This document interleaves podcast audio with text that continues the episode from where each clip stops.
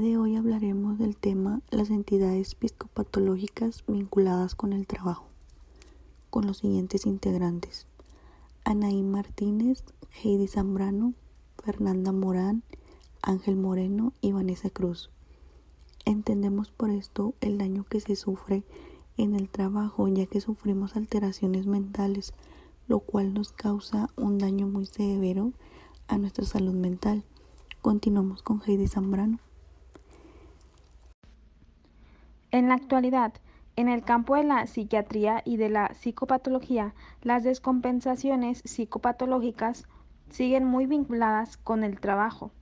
Inclusive, pues son abordadas especialmente desde el ángulo de las vulnerabilidades individuales, que se expresan en, en diferentes contextos, principalmente en una situación social particular, por ejemplo, el trabajo. Por otro lado, también se han realizado investigaciones que precisan sobre todo el rol que, le compete el trabajo. Y la descompensación resulta pues muy difícil, ya que muchas veces no existen signos, sintomatología o algún tipo de, de muestra que llame la atención de los médicos y que se dirijan hacia el trabajo, ya que como no lo han enseñado, pues la forma ha sido muy diferente. A unas personas pueden ser depresión, delirio, crisis y más trastornos que no dependen precisamente de las obligaciones del trabajo, sino que estén también en el origen de las crisis psicopatológicas que puede tener el sujeto. Pero depende más que nada de la estructura psicopatológica del sujeto de, la manera en que la investigación solo puede tratar trastornos independientemente en el contexto. Es imposible encontrar rastros de la organización del trabajo. La forma clínica es en base a la descompensación vinculada a situaciones del trabajo. Entonces es una gran parte dependiente de la organización psicopatológica subyacente.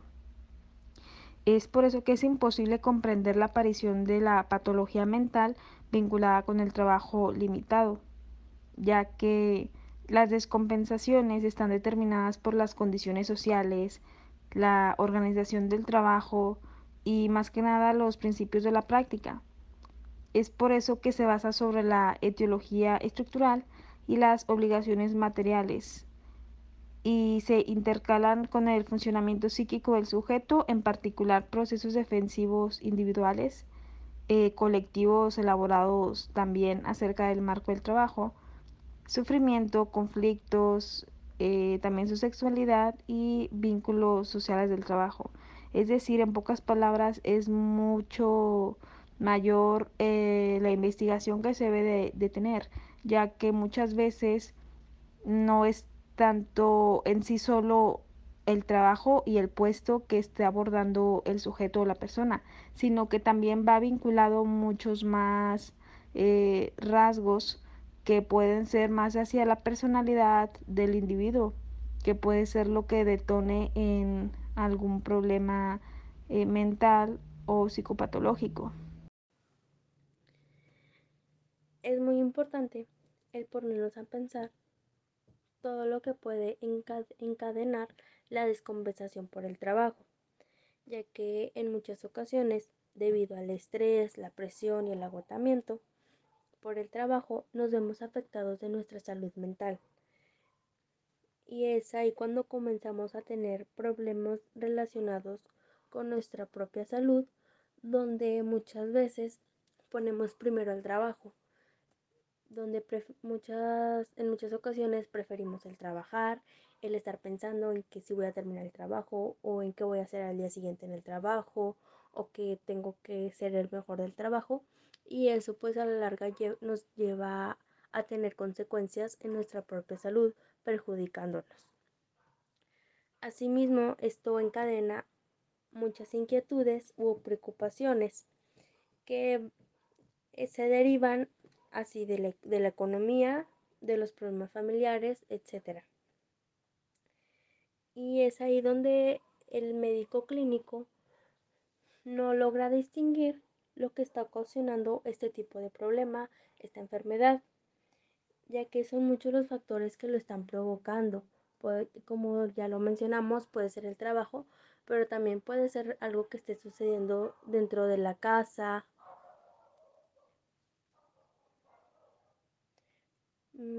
Pero, eh, ¿qué es lo que hace referencia la etiología? Que estas enfermedades pues no son, no son siempre provocadas por el trabajo. No en todos los casos es así. Muchas personas sufren de esto por otro tipo de causas, ya que hay infinidad de problemas por los que la gente puede llegar a pasar. Y en la mayoría y en la mayoría por el no saber enfrentar la situación por, por la que están pasando o en la que se encuentran, en muchas ocasiones les gana el miedo, la ansiedad, la depresión y es ahí cuando comienzan todo todo el todo tipo de estos problemas que van perjudicándonos a nosotros cada vez más. Evaluación del trabajo y salud mental. Los resultados del trabajo se basan en el rendimiento y objetivos que se tiene durante la evaluación. Los métodos de evaluación muestran poco conocimiento a la hora del trabajo. Las herramientas utilizadas en el trabajo no se toman en cuenta ya que se ocultan por las dinámicas que se llevan a cabo con la cooperación de un grupo colectivo para tener una estabilidad en las condiciones de vivir. La evaluación también se puede tomar de manera injusta al momento de tener alguna sanción. En el trabajo cada individuo hace su aportación y con eso se tiene que apurar y puede caer hasta un trabajo de baja calidad. Y con esto puede surgir el riesgo de desprecio hacia uno mismo como persona. Cuando hay una pérdida de interés por el trabajo, esto provoca que no haya coherencia entre la tarea a realizar y lo que se ha aprendido. La evaluación del trabajo sigue siendo un objetivo importante para reconocer la calidad que se brinda y los que manejan las actividades que se van a trabajar. A continuación hablaremos sobre las entidades psicopatológicas relacionadas al trabajo. Estas entidades vinculadas a las nuevas formas de organización del trabajo se agrupan en dos apartados. El primero es las patologías de la soledad y el segundo las patologías de la servidumbre. Las patologías de la soledad tienen como común denominador el aislamiento y la corrosión de los recursos defensivos contra los efectos patógenos del sufrimiento y pues de las obligaciones del trabajo. Estas formas de patología surgen como una consecuencia de la desestabilización del vínculo con el trabajo debido a la introducción de nuevos métodos de evaluación objetiva y cuantitativa de los rendimientos. Eh, como ya lo mencionamos, algunos de los factores de, de las patologías de la soledad es el aislamiento, que se está desconectado, en el trabajo pues te llegas a sentir distanciado y solo, eh, y bueno, el segundo es las patologías de la servidumbre, que describen situaciones patógenas vinculadas al trabajo en las actividades de servicio que pues agrupan sectores variados ¿no? de diferentes actividades como cuidados de la salud, trabajo social, educación, asistencia técnica, comercio, etc.